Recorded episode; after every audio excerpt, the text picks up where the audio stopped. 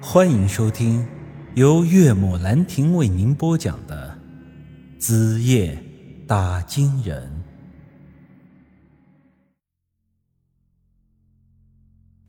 说完，我又回到了院子，躺在椅子上，计划起了整人的事情。晚上要是请他去镇里吃，这成本太高，还是去村口王二狗家的小店吧。我和王二狗关系好，跟他交代了一声，让他晚点关门就是了。我的计划是带着于书瑶去跟他喝酒，然后将王文斌给灌醉。我中途找机会离开，让他们独处。大晚上的，王文斌酒醉之后一定会对于书瑶起色心，到时候借机轻薄，我便有好戏看了。有的兄弟可能要说了，拿自己老婆来设这样的酒局，你是不是缺心眼呢？我要说的是，要是我老婆是个人，我当然不会产生如此大胆的想法。但是她不是人呐，王文斌不是好色吗？就让他对这耗子精动手，后果自然可以想象。他这完全是自作自受。其实我和他的个人恩怨，我都可以抛到脑后不去谈。但他这些年以王大夫的身份骗钱，庸医误人，不知耽误了多少人的病情，有的老人甚至因此丧命。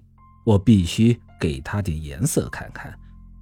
看到恶人受惩，我想我这郁闷的心情也会变得好很多。计划好了，我便开始行动。傍晚时分，我对于书瑶说道：“老婆，昨天王大夫给我开的药，我喝了之后，身体确实好多了。王大夫以前是我的同学，我想感谢他一下，晚上请他在外面吃个饭，你能陪我一块去吗？”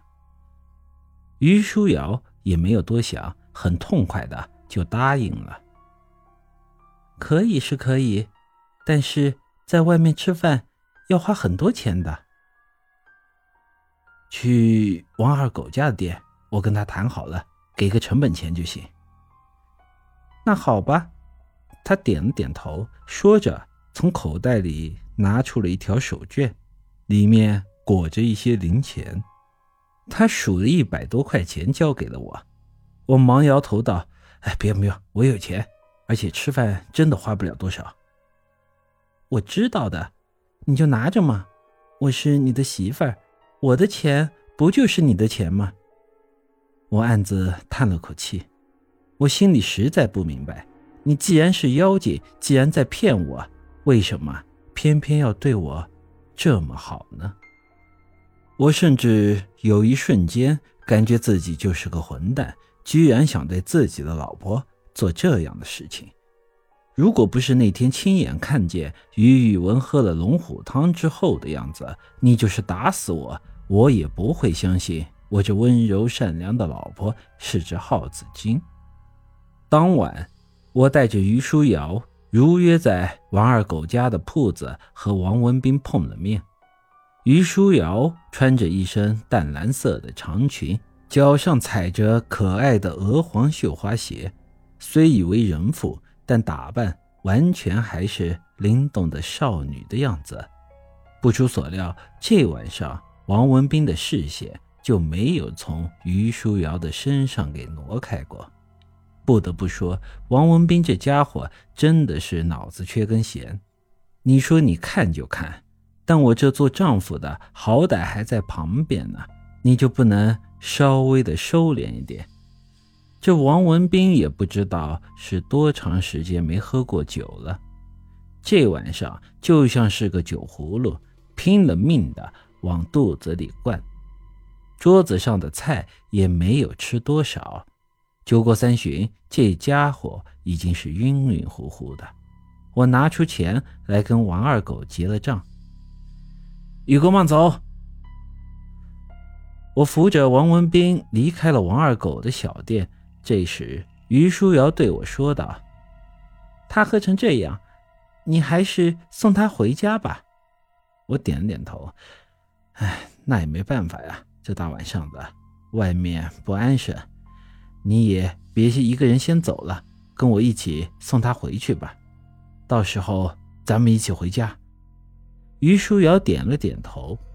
王文斌的家离我们村不近，一个来回得要个把小时。我们把王文斌送回他家，发现他虽然家徒四壁，但房子还是挺宽敞的。当年他爷爷置办了这处房子，他王家在十里八乡都是没有人能比肩的大户。只可惜家里纵是有金山银山，也是经不起这。败家子的挥霍，王文斌他爹死后，他是把家里的东西一件件的都给变卖了。后来他甚至产生过卖房子的想法，但如此一来，他就连个落脚的地儿都没了。他最后勉强还是把房子给留住了。到家之后，王文斌的酒已经醒了大半。